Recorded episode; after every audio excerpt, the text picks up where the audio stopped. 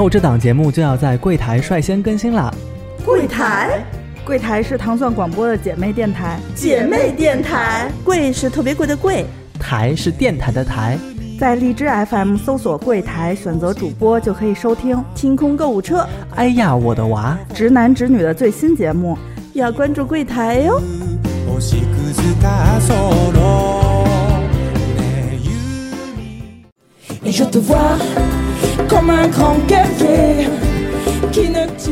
大家好，欢迎收听这一期的直男直女。我们这一期节目想聊一聊关于设计师的话题。设计师他其实，嗯，就我们所有的人的想象当中，一定要就是转换一个概念，他嗯肯定不是做图员，对，他也不是美工。对设计师最终的价值是在于收集信息过后的思辨能力。对对他通过思辨告诉你，在这么多繁杂的信息嗯当中，你最简单、好看、美观，能够实现你这个目的的途径是什么？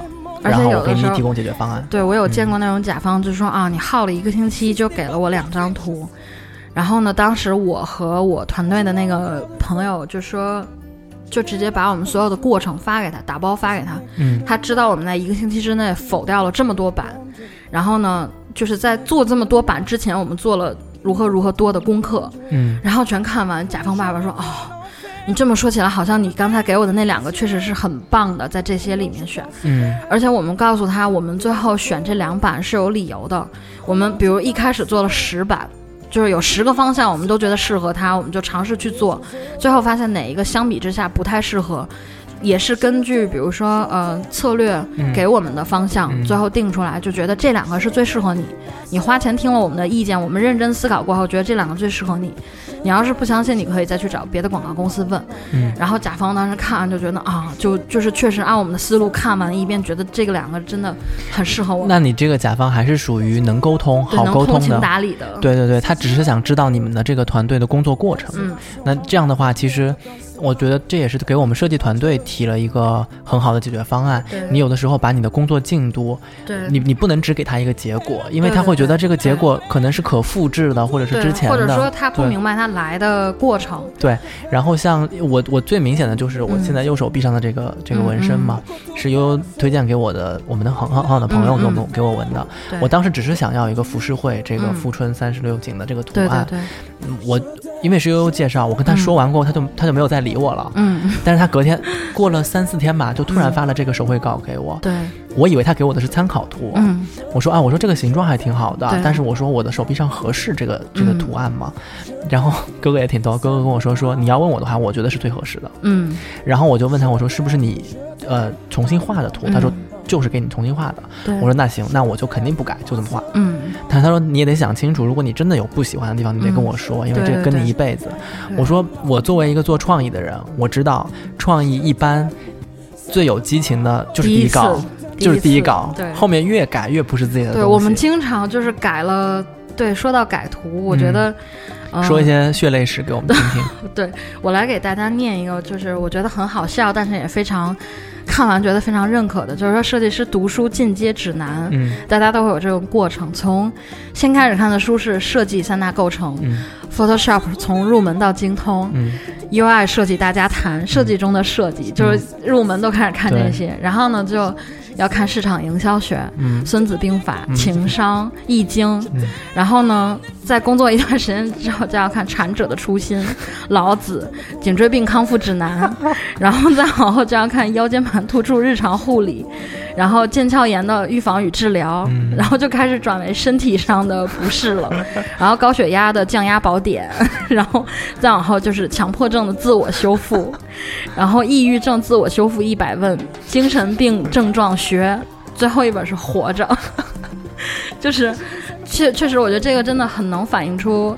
反正我觉得至少是很贴合我自己的设计师的经验。一开始真的会觉得设计是一门，就是你会觉得它是有很多有很多技巧，有很多学问，你在徜徉在知识的海洋里。但等你呃进入工作的时候，你发现可能你的技能用到的只有这一些，嗯，就是更重要的是要走心，就是嗯你要思考嗯怎么适合顾客，呃客怎怎么适合客户。嗯像原来我们就是出一个图之前，会把我们这个图从手绘、从想法、从什么东西引来，就整套方案给过去，然后客户会觉得哦，原来是这么回事儿。但即使不认可你最后的图，他也会非常认可你的工作过程。嗯他认为你是认真用心了，只是可能方向我们在探讨，嗯嗯，就是嗯，刚才我我想我想跟所有的就是大家分享的一点是，做嗯创意的团队也好，嗯部门也好，只要它是一个认真负责的部门，嗯，没有哪一个创意是可被复制的。对对，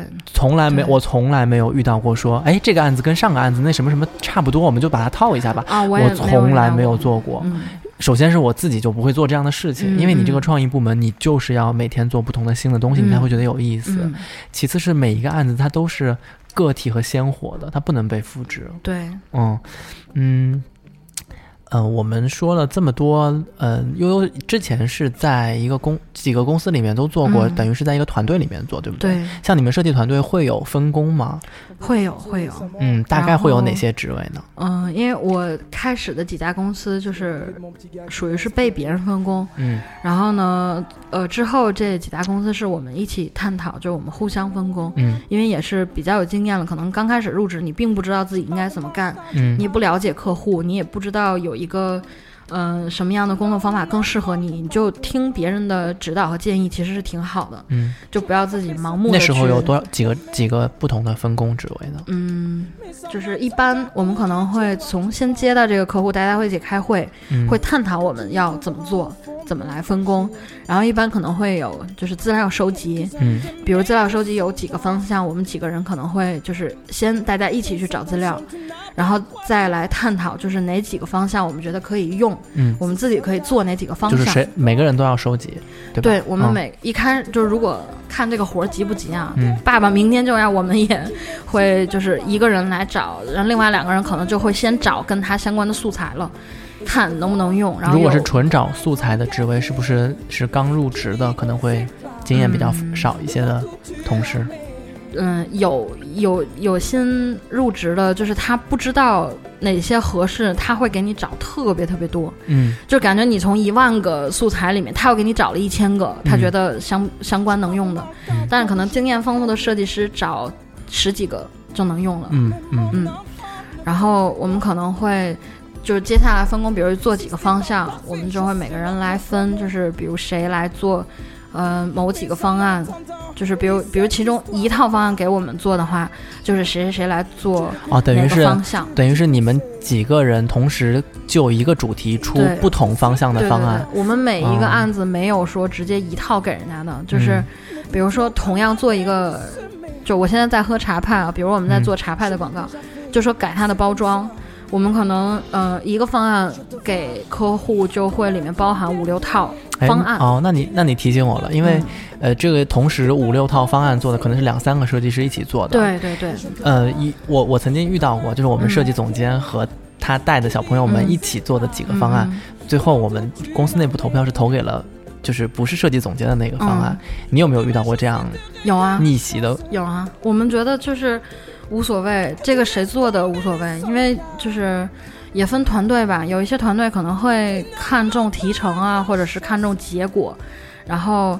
嗯、但是我觉得其实正直善良的设计师，只要是客户满意，我们自己觉得是好的设计，谁做的都一样。嗯因为如果是一个新人，他能刚开始就达到这样的一个高度，能一次做好，我们觉得也是非常后生可畏，很很厉害。嗯然后这个方案提给了客户，如果客户嗯认可了，那就是所有的设计师全团队的骄傲，就就铺在这个上面，继续往下修改，往下延展，对吧？？我们会有嗯负责，比如说，比如一开始咱们两个人做了 A、B 方案，嗯他比如选了 B 方案，相对的修改就全都交给就是 B 方案的那个那个做的人，嗯就一直往下修改。比如其他分出来的，呃，暂时空闲了的设计师就会投到其他的案子，嗯因为广告公司一般的广告公司都是一个活接着一个活，就是嗯第一个活还没完，第二个活已经插进来了，嗯就没有说是可以闲下来的，呃，你们部门里面有配合设计师专门做延展的美工吗？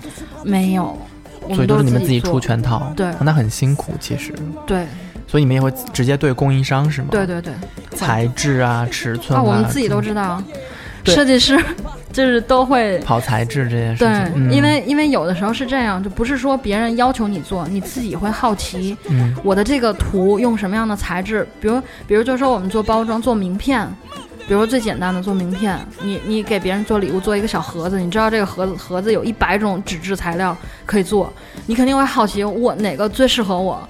而且像之前做包装，比如说你做盒子，我们之前做过一个月饼盒，就 我的妈呀，就是那种，呃，八角形状，你知道吗？嗯然后呢，就是这个盒怎么能，比如，嗯、我们经常像买化妆品或者很多外包装，有的你发现特别难打开，一层套一层，每层都撕不开。对，有的就是可能一根线你抽开就盒就散了，一个东西落在商品摆在你前面，嗯。你就觉得我操，好高端。嗯，就包装也是很讲究，反复推敲嘛，就是你设计师设计，对，你运用到实际的产品当中，你还得出样，然后自己去呃去尝试，然后再修改。对，像嗯材质，我们之前反正我自己有习惯，我每次嗯做包装之前，我都会自己在家用纸做。嗯，就我能用一个 A 4纸或者那种卡纸能做成我想要的包装，那你印厂肯定也行。嗯，我这手工都能做，你机器为什么做的哦会没有我好？对，我想起我们之前，因为有很多车企他们的嗯自己的品牌的颜色是有固定色值的嘛，嗯嗯，然后这色卡来定。对的，但这就出现了问题，嗯就是。呃，我们在不同的地区做同一个活动，嗯。同一套制作物，嗯。因为运输的过程当中的气候不同，嗯。它那些贴纸啊、画面啊，都出现了一些颜色上面的偏差，这是很有可能的。嗯，因为它大大幅画面这种做完喷绘印刷，对，然后你集装箱可能会过水，嗯可能就是对气候都不一样，然后到不同的场地，它的采光也是不一样的，嗯，对，所以我们两个前后两个场地的色差特别大，嗯。但只是视觉上的色差。嗯然后我就特别呃印象特别深刻的是，我们的设计师非常有经验，嗯。因为我们去国外做这些活动的话，你在当地做非常贵，他一般会在客户要的色值左和右，左和右。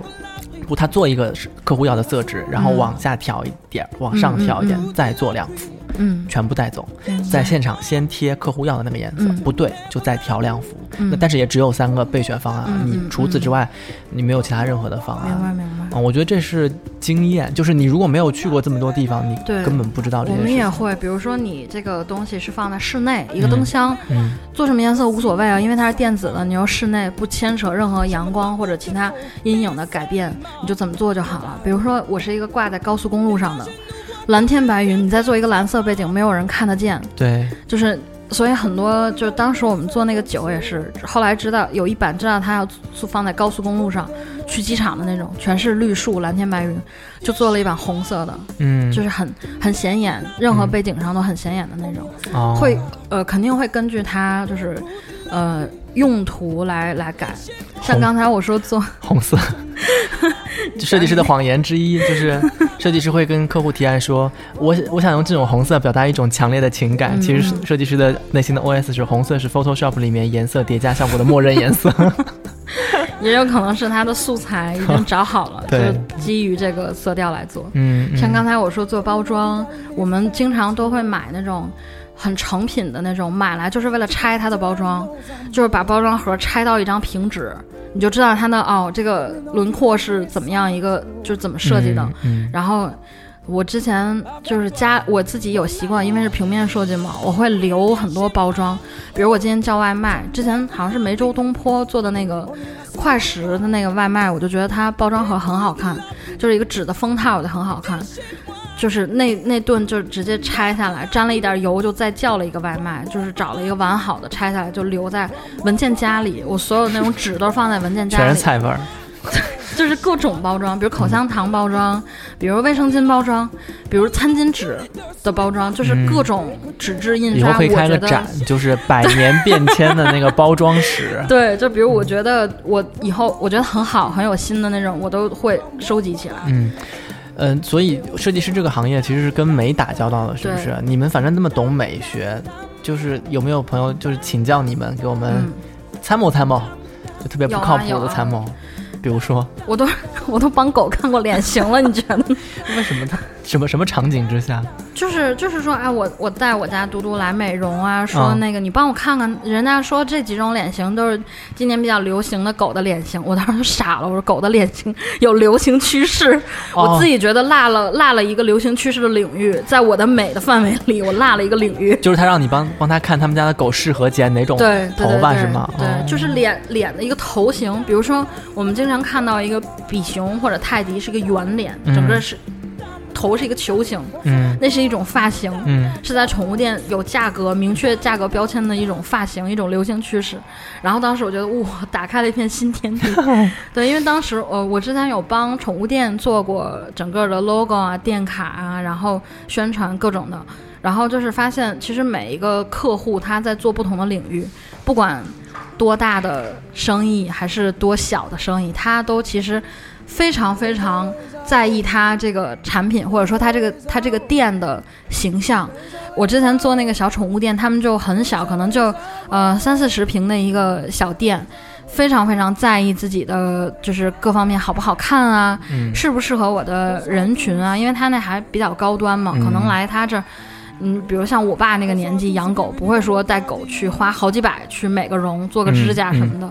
然后呢，他针对你们家那个警犬确实也不需要。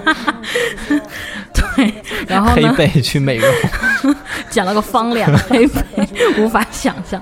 然后他比如有针对性的，因为那个店主自己养雪纳瑞，嗯，他希望在他的店的招牌上，就是我特别擅长做雪纳瑞的美容，嗯，然后就是我也很喜欢雪纳瑞，嗯，然后呢，他要求他的 logo，他的店卡里面就是有雪纳瑞的图形，然后就是我很懂。他这种心情，比如我自己开一个宠物店，我想放娇妮，人家跟我说娇妮不好看，我肯定去你妈的！为什么说我娇妮不好看？就我很懂他那种心情，我就会尽量帮他说，比如说，你看雪纳瑞的轮廓，它侧面比如有小胡子，其实是非常区别于其他犬型的一种形象。嗯，然后就帮他做减法，然后就是看怎么样适合他。嗯，但是他的这个初衷我是非常能理解的，就是我觉得客户的要求，其实我们做设计的时候不要急于否认。对的，你耐心听完他所有的要求，他可能有一些要求真的是发自肺腑，他很想要。嗯，就是我觉得设计师就是，也不能说我们认为好的就一定是全世界最好的，其实都是在互相帮助，你在帮客户优化美化他的产品或者品牌。嗯。那这就说到设计师这一类人群啊，就是我在网上看过几一个一个说法，就是不要和设计师谈恋爱的几大理由。我我刚才那个图，就是有一个有一个设计师的那个截图，参加《非诚勿扰》，嗯，说我也不知道怎么了，我刚才说我学设计的女嘉宾就都灭灯了。对我这边就把理由给你罗列一下，你听听是不是啊？要是不是你就反驳我啊。好啊，好啊。第一，他能陪你的时间特别特别少。是。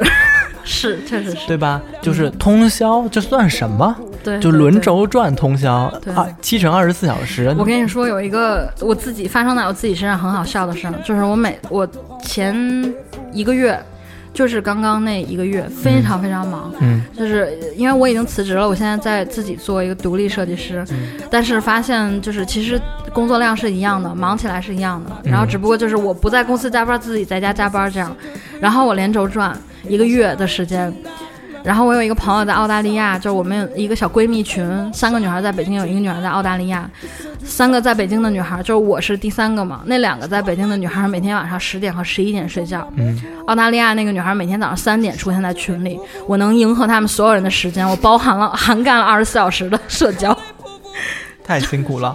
但是说这也有一种好处，就是设计师是一种特别不粘人的动物，对。我没有时间，对。对吧？嗯，我唯一有的时间，我能抽出时间跟你吃个饭、看个电影，然后看个话剧，效率都特别高。对对，我就是这样。我以前就是现在结婚了嘛，之前谈谈恋爱的时候，就是没有说会为了去找男生。就比如找男朋友约会而耽误自己的工作，嗯，比如男生约我的时候，我会说哦不行，我今天有图要做，就是我的图大过天，会拒绝一切。爱上了工作，对，包括自己的父母都会拒绝。比如说今天来吃饭吧，不能去，我有工作，就那样。然后还有啊，第二点说的就是，我觉得是你，就是送他礼物太难啊，就是好多人会说，哎，我这个，嗯。我这个是去一个小众设计师店里面，嗯嗯嗯啊买了一个礼物，然后设计师无论是妹子还是哥哥，一看那个材质和工艺，想说对好好土，对，我或者。或者就是心里面的 OS 是说啊，我已经有了，你再送我一个干什么？哦，我表面上都会说谢谢你，就是送我礼物，我好喜欢。然后其实回家之后，你就会发现，我把它放在柜子里，还是把它放在哪儿哪儿哪儿。就是设计师朋友们经常会说，哇，这个好有设计感啊。对对对然后但但这三个词在普通人脑子里面就是 what，什么？什么是设计感？就点也很难打中，对不对？我跟我老公出去逛街，就是培养他的设计感，因为我觉得我老公是色盲加没有美，没有审美。嗯，就是你知道，直男颜色，就是女在女生的眼里，比如说有大红、深红、西瓜红、绯红、粉红各种红，然后我老公就是觉得啊红的。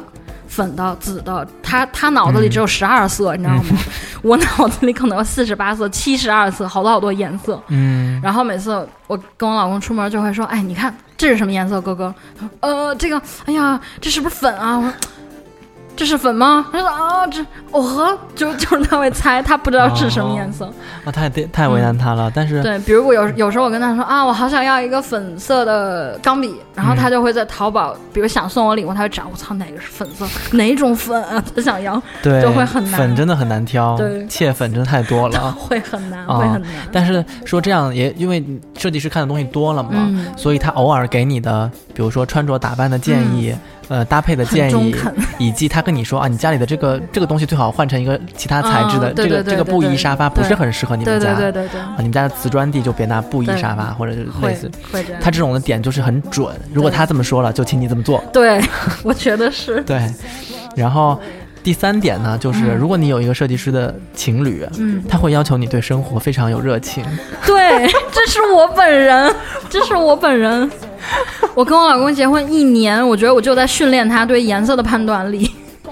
就是他会要求你永远做一个发现美、对对对，珍惜美，对然后传递美的人。对，比如像咱们两个经常会嗯遇到拍照很丑的人，嗯嗯，你你懂吗？嗯就是我觉得，但凡就比如说没有接受过专业训练，你觉得这个好看就行。我们共同认识的一个朋友，他经常就是拍完照片。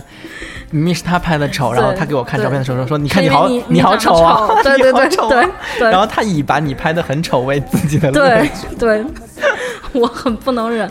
我跟宋宋都有遇到过，就是我跟我老公出去拍照，然后宋宋呃就是出国玩儿，然后宋宋跟他的公出去，宋宋跟他的朋友出出国玩儿，然后呢，我们两个就会岳阳吐槽，嗯就是被拍的很丑，然后你又没有带其他的会拍照的朋友，你就只能忍自己的照片非常丑，就所有旅行过程当中全是只只有自拍。只有自拍，对，只有自拍。大家都会说啊，你好孤独啊，都自对己出去玩。对，。然后其实你明明带了朋友，因为朋友拍照很丑。第四点说的就是你这种人，嗯。跟他旅游非常累，哦，对，是我。大众打卡景点不去，啊、对对对。小资文青的地方装逼不去，啊，对，就是那种普通小资的、嗯。网红的都不去，要去一些就搜罗一些奇奇怪怪的东西啊。嗯，就会说啊，这个酒店的呃装修风格非常好，很舒服。哦，对对对，你要看它的细节啊，它的这个沙发的皮革，对会 会，对，真的是皮革，然后它是用手工的线缝的，嗯，我会在意，比如就是呃，你订国外的酒店，你看它的图片，从窗户里面看到的风景，我会在意那些。嗯，然后你突然会发现，设计师的朋友在一个十字路口，就是车流穿穿梭，嗯特别危险。嗯他站了十分钟，啊，只是为了拍一张构图好看的照片，啊、我会，说啊，这这个这个左下角还有一辆车没有过来，过来就好了。好了对对对，我有过，嗯，我有过，就是为了拍，就是在马路正中间儿。一一边的车是往这，就是往我的方向开，一边的车是尾灯嘛，全是红色，我觉得很漂亮。嗯，只有站在就是中线的那一块才能拍着。我说哥哥，你等会儿我啊，我过去拍张照片儿。然后刀哥吓死了，我这开车呢，你你你回来先。然后我又站到中间去，就是车正在开，我就自己站在中间拍。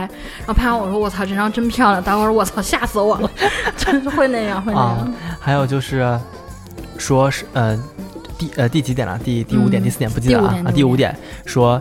因为设计师的逻辑过于严密，所以嗯不容易被说服。嗯，对，因为你们要做一套设计之前，你们要做大量的逻辑和推理，然后推理出一个好的故事线和设计理念才做。所以当你去跟设计师辩论的时候，设计师会晓之以情，动之以理，嗯嗯从社会学、人类学、心理学、工程学、美学各方面给你分析这个问题。对，而且因为嗯得出这个结论之前，我们也会自己反问，会会自我探讨这个是不是最合理的，就嗯得出来的这个结论，就我们觉得就是宇宙第一，对。就不接受反驳。而且你们一直在给客户想 Plan B，就是你要不要第二个方案什么的，所以你们在理论理论的时候也会跟别人说，你是不是还想说什么什么什么？对对对我想过这对个，对对对，会这样。嗯，就如果你觉得这个问题你会这样考虑，那我们其实也考虑过他为什么什么不行。对。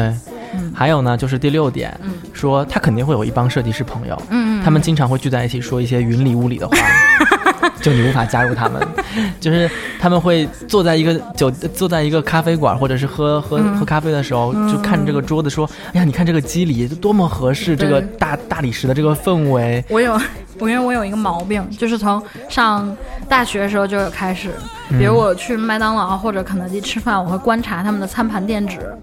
就是我在任何餐厅吃饭，我会先观察它菜单的设计。嗯就是人家开始点菜说啊，我哎，你看出这个新品挺好吃的，我先看我，哎呀，这个叶都翻烂了，它不应该用这个材质，你看你应该用。上次咱们去的哪个哪个餐厅的那个那个菜单，它又做的很好，然后都、呃纸张的厚度啊，对，我说你看它嗯这个排版，它这个数字页，就是你你放在这个位置，就是你经常会被就被被看不到。嗯然后刀哥说点菜数字页重要吗？重要。然后我说重要啊，嗯，就会这个是设设计师的一个实实用的、嗯呃实践性的对叫什么呃实践性质的一个一个一个呃逻辑推理。对对对，你做所有的设计产品，只要是你做产品出来的，嗯嗯，像我们做公关广告还不太一样，你做这个嗯视觉上的，等于是它产品之外的一些附属物，嗯活动里面的一些视觉。对但如果你要真的做产品，你要考虑这个产品的实用性，你要去实践的。设建筑设计师也是一样，嗯你这个入口放在这儿，设多少个位置没，错，它都是要反复推敲这个人流量的对，没。错没错。这个是非常严密的一你。像我们如果做这种实用性的设计，就是比如说这个沟通群里有十个人，十个人的就说出一丁点儿的意见，我们都会根据参考他的意见，嗯因为他提出来了，就是有可能会有这样的人。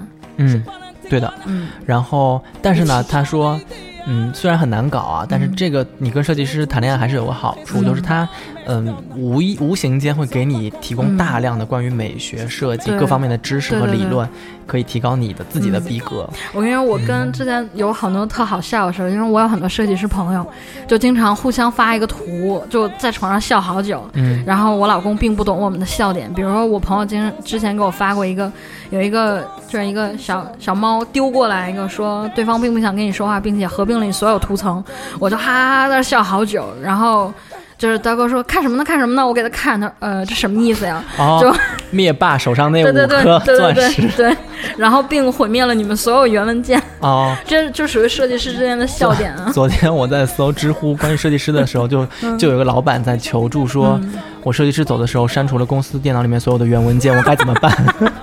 就是求他，然后下面所有的设计师都在吐槽说，一定是你给的福利不好啊，逼走了别人啊。他说有职业操守的设计师不会做这种事情的。哦，我觉得不会。啊就如果我真的很讨厌这家公司，我可能就辞职就好了。嗯嗯告诉我所有朋友就不要去这家公司，但嗯是不会那样。嗯。嗯，关于设计师这个行业，我们聊了还挺多的，嗯这个行业的现状，包括设计师面临的一些问题。嗯，你还有没有什么特别狠的故事想跟大家在最后分享一下？嗯，我其实很想问大家，就是现在已经做设计师的朋友，如果再选一次，会不会还愿意做设计师？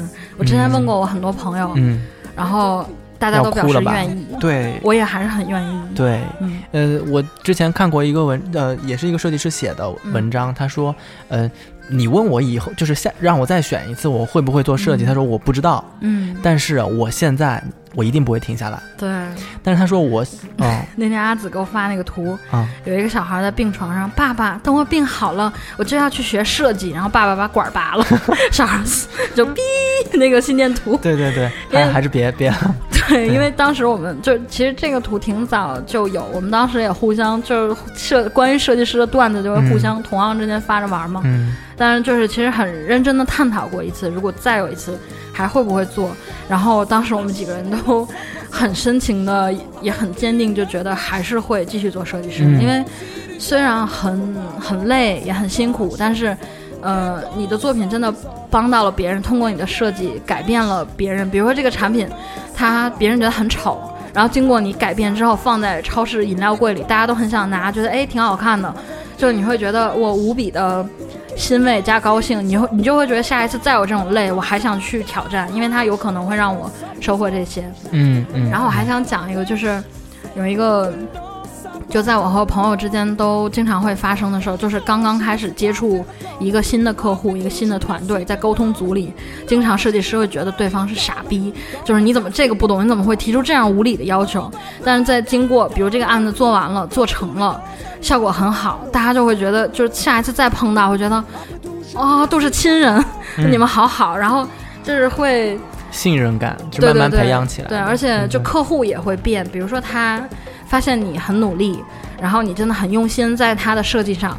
他一开始可能都会因为都是金主嘛，会颐指气使跟你说啊，你你就要按我的做。然后但他后来，比如说他发现你真的在认真的思考，嗯，他可能觉得你你的一些话很有道理之后，他会非常尊重你。我之前就遇到过很多客户，刚开始跟我说话就是很冷漠的那种语气，比如就在在微信里，就是就会说啊，然后我们那个那个图什么时候能好？然后可能在经过一段沟通之后，他们就会说，啊，你晚上是不是又要加班？好辛苦啊，早点睡什么的。然后有人会说，啊，我们那个其实也没有那么急，你你先睡吧，明天再给。就是，就你会发现，其实很多你开始觉得很很不好的客户，其实他们都是有，嗯，就是很，比如说是我你们两个是有一个共同的目的，嗯，比如说只要是为了这个图好，为了最后的效果好，你会发现其实客户。也是可以为了它的这个效果付出非常多的。嗯，有时候你觉得你很辛苦，其实可能客户也也没有水，也在熬夜。对他也在等着你的这个东西，为自己能够在自己的团队里面给一个交代，在在等呢。然后他其实有自己要面临的一些问题，这种信任感是通过你自己的专业素养一点一点挣回来的。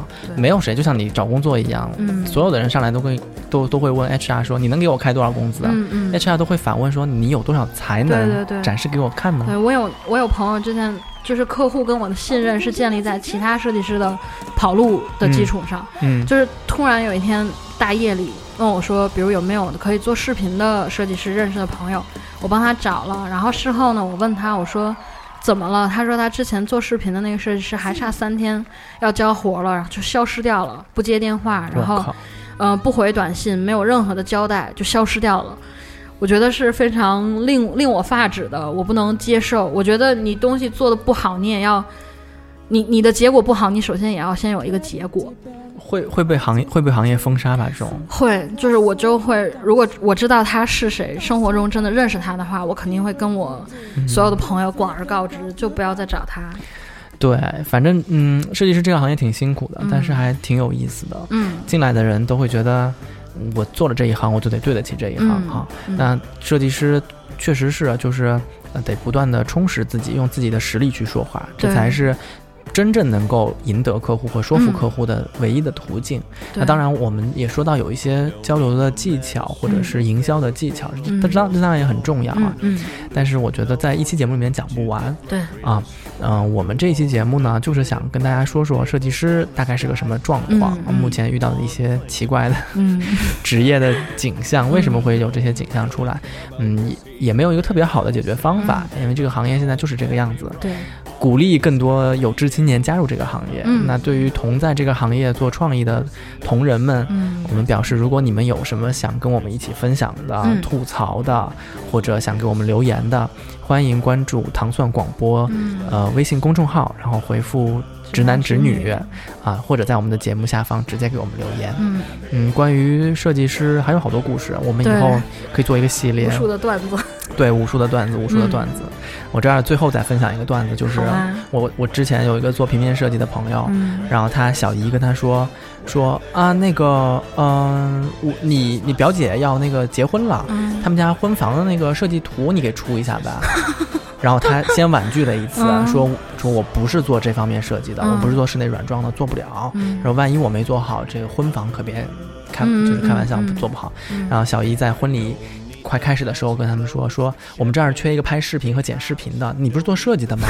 你来帮你表姐拍个视频吧。嗯，就是也没给钱，嗯，然后最后他拍完了过后，他说我拍完素材了，你们只能找人剪，因为我不会剪这个东西。然后他小姨就说说你能剪呀，你不是学设计的吗？他说我真剪不了。然后他小姨就说，哎，小时候挺自信的一个孩子，怎么长大变成这样了呢？妈的，挺自信。请问这跟自信有什么关系？